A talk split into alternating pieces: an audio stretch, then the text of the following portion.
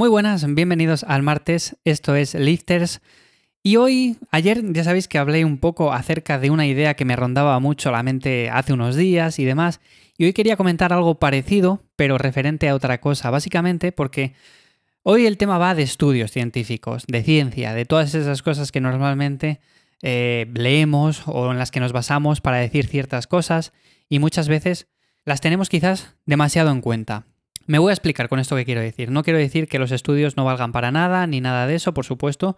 Los estudios son muy importantes y si no existieran los estudios, pues al final no avanzaríamos en ciertos aspectos, no avanzaríamos en prácticamente nada. Con lo cual es muy interesante leer continuamente las revisiones que van saliendo, estudios que van haciendo y todo eso para saber, por ejemplo, en nuestro ámbito, en el ámbito del entrenamiento y de la suplementación y, y del descanso y de la nutrición y todo eso, pues cómo podemos ir mejorando en el paso del tiempo, ¿vale? ¿Qué suplementos van saliendo y que merece la pena gastar el dinero en ellos? Y todo ese tipo de cosas. Pero pasa algo muy curioso con todo esto y es que, al igual que lo que decía ayer con el tema de parálisis por análisis, muchas veces leemos demasiado. ¿A qué me refiero con esto? Por ejemplo, en el sentido de que yo muchas veces en Instagram, que por cierto, en arroba ivyamazares estoy subiendo mucho contenido eh, en infografías acerca de entrenamiento, acerca de alimentación, todo ese tipo de cosas, pero bueno, más enfocado en el entrenamiento con pesas y demás.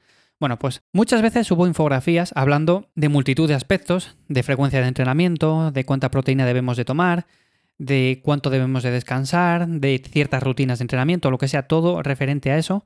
Y muchas veces me preguntan, vale, pero esto de dónde lo has sacado? ¿Esto qué autor lo cita? O sea, ¿en qué estudio ha salido? ¿Qué autor ha hecho esos estudios? Bueno, en definitiva, Muchas personas quieren saber todo ese tipo de cosas y me parece bien. Por un lado, a mí también me gusta saber muchas veces, pues en los estudios que se han basado para decir una serie de cosas. Es normal, ¿no?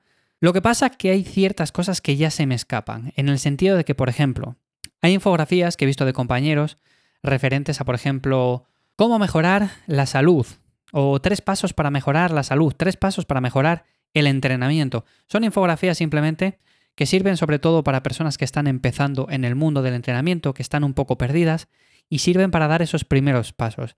¿Qué pasa? Que son muy sencillas, simplemente se basan en cosas que caen por su propio peso, pero que normalmente cuando estamos empezando no las sabemos, no las conocemos.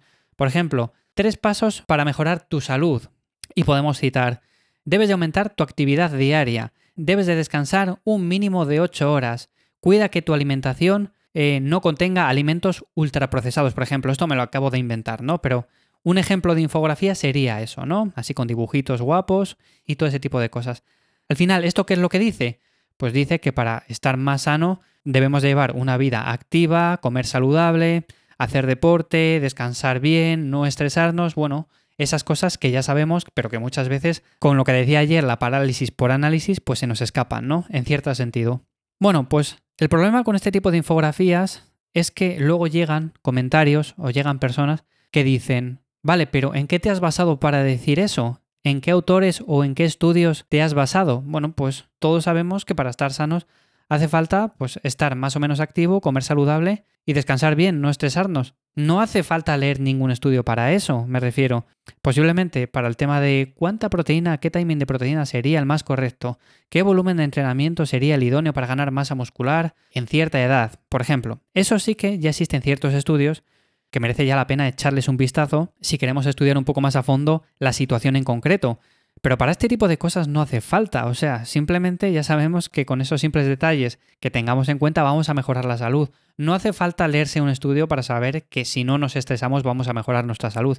Y no hace falta leerse un estudio para saber que, por ejemplo, si descansamos un mínimo de 8 horas vamos a estar mejor que si descansamos solamente 4 y nos levantamos todos los días cansados, por así decirlo, ¿vale?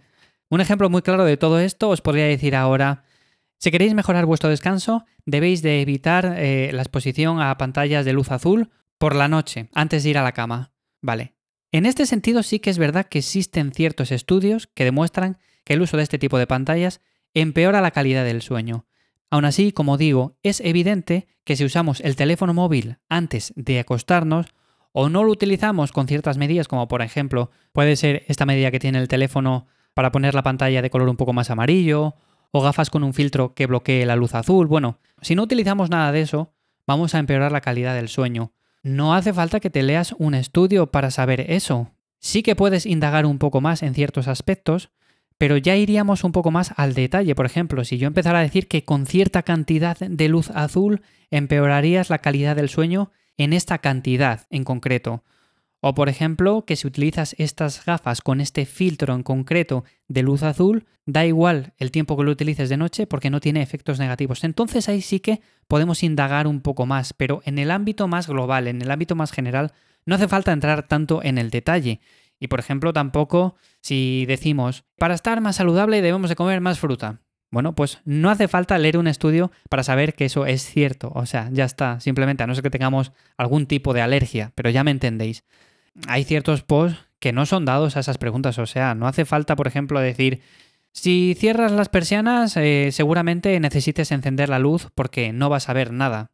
¿En qué te basas para decir eso? Cierra las persianas y lo vas a ver. O sea, no hace falta que te enseñe mucho más.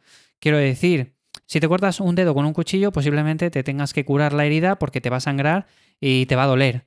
¿En qué te basas para decir eso? ¿Está demostrado con un estudio científico o te lo estás inventando? Bueno, pues creo que ha quedado bastante claro con todo eso. Hay infografías que es cierto que podemos entrar más en el detalle, son cosas más en concreto, son estudios que al final son interesantes leerles y demás, pero hay ciertas cosas que son casi casi evidentes. Entonces, no hace falta darles tampoco muchas vueltas y no hace falta que nos compliquemos la vida en ese sentido. Así que como veis, dos días, dos episodios, dos reflexiones diferentes.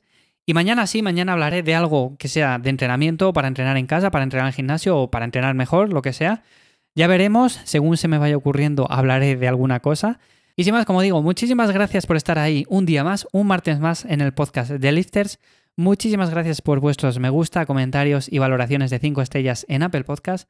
Y sin más, nos escuchamos mañana miércoles en un nuevo episodio de Lifters. Que paséis buen día. Chao.